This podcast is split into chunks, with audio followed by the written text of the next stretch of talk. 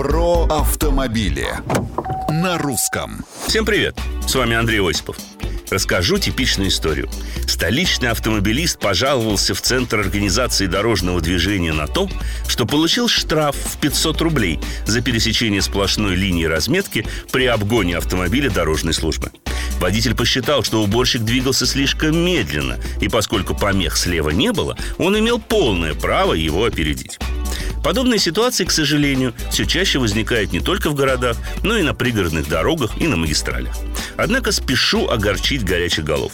Обжаловать штраф у москвича не получилось, поскольку обгон и пересечение сплошной линии разметки в данном случае действительно действия наказуемы. И ссылка на тихоходное транспортное средство не сработает, поскольку к подобным транспортным средствам относятся только те, у которых скорость ограничена заводом-изготовителем на отметке в 30 км в час. Они, кстати, обозначаются специальным знаком. Это красный треугольник с желтой каемочкой. А уборщик на базе грузовика таковым не является и к препятствиям не относится, даже если движется на минимальной скорости.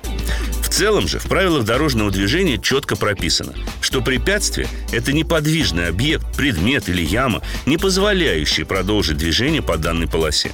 Только в этом случае вы можете пересечь сплошную линию и не понести наказание. А вы попадали ли в подобную ситуацию? Делитесь своими историями на страничках Русского радио в социальных сетях. А с вами был Андрей Осипов про автомобили на русском.